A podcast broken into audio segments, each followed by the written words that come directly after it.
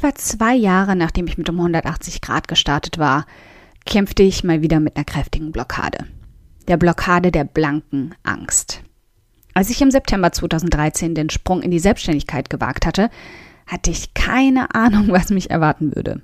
Es war nicht nur ein Sprung in die Selbstständigkeit, sondern auch wie ein Sprung in ein tiefes, schwarzes Loch.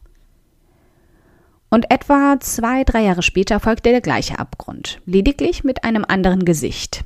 Der Sprung aus der scheinbaren Sicherheit als Freelancerin hinein in die nächste Ungewissheit, das Unternehmertum.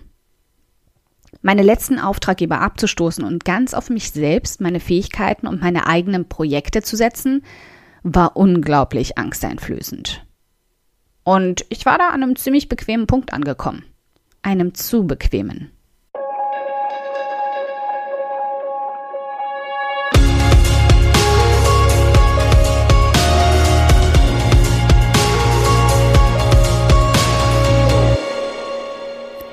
Hi, ich bin Karina, Gründerin von Pink Kompass um 180 Grad und der Feminine Jazz und teile hier im um 180 Grad Audioblog alles mit dir, was in meiner Selbstständigkeit funktioniert und was nicht. Wir knacken meine Strategien rund um Marketing und Mindset, denn Erfolg beginnt in deinem Kopf.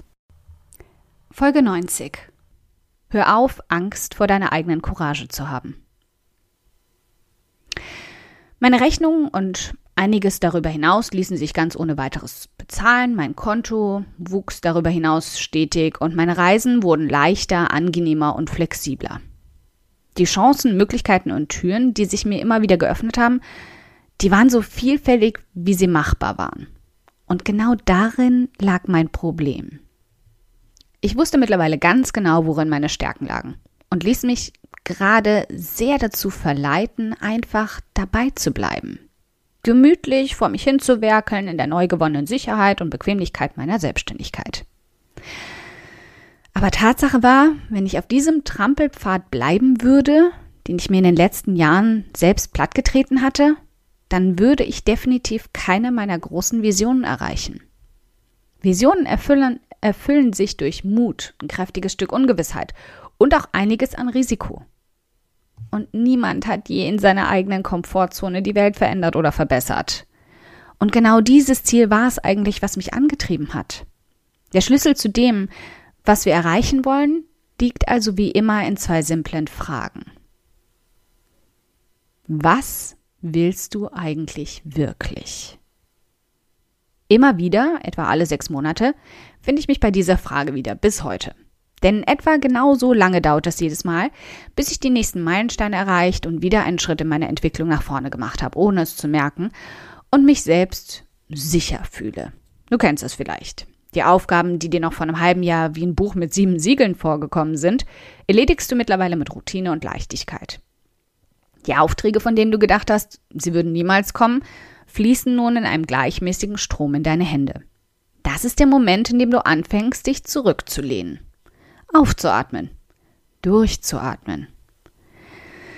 Es ist auch der Moment, in dem du genau das nicht tun solltest. Oder zumindest nach einer verdienten Pause die Ärmel hochkrempeln und den nächsten Schritt machen solltest. Denn wenn du es dir auf dieser Couch der Sicherheit zu bequem machst, bekommst du deinen Hintern nicht mehr hoch und versackst darin. Also stell dir nach jedem halben Jahr und vor allem, wenn du deine Meilensteine erreicht hast, erneut die Frage, was du eigentlich wirklich willst. Was ist dein langfristiges Ziel? Was ist dein großer Traum? Und dann kommt die nächste Frage. Was musst du tun, um dein Ziel zu erreichen? Mit dieser Frage zeigt sich auch sofort, dass die Angst, die dich nun blockiert, kein Hindernis für dich sein darf.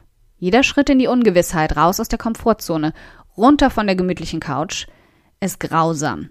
Da lüge ich uns beiden nichts vor. Aber weißt du, was noch viel, viel grausamer ist? Irgendwann zu bereuen, es nicht versucht zu haben. Sich vor Augen führen zu müssen, dass wir so nah dran waren an all unseren Zielen, Träumen und Visionen und den Schwanz eingezogen und in Starre abgewartet haben, dass es uns weniger Angst macht. Vielleicht ist der Trick ein relativ einfacher.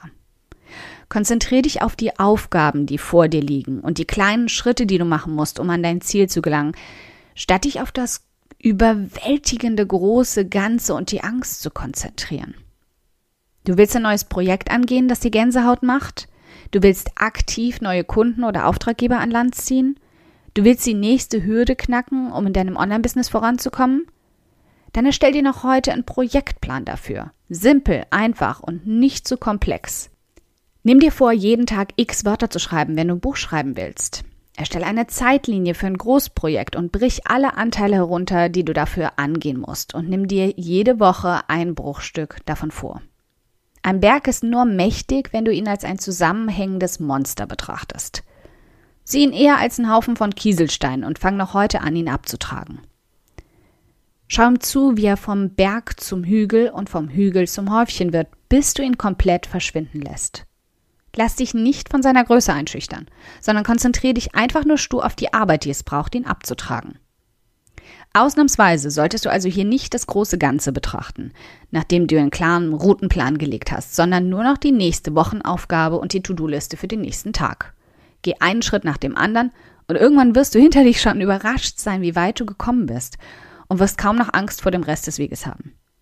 Konzentriere dich darauf, an deinen Zielen zu arbeiten, anstatt dich von der Angst leben zu lassen. Also, kennst du schon die Antworten auf deine beiden Fragen? Ein dickes Dankeschön, dass du heute beim um 180 Grad Audioblog dabei warst. Und falls du noch mehr knackiges Marketingwissen oder Mindset- und Motivationskicks brauchst, schau auf podcast.um180grad.de nach weiteren Episoden oder direkt auf www.um180grad.de in über 100 hilfreiche Artikel rein.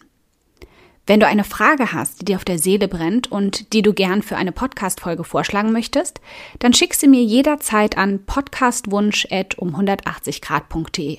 Ich freue mich schon darauf.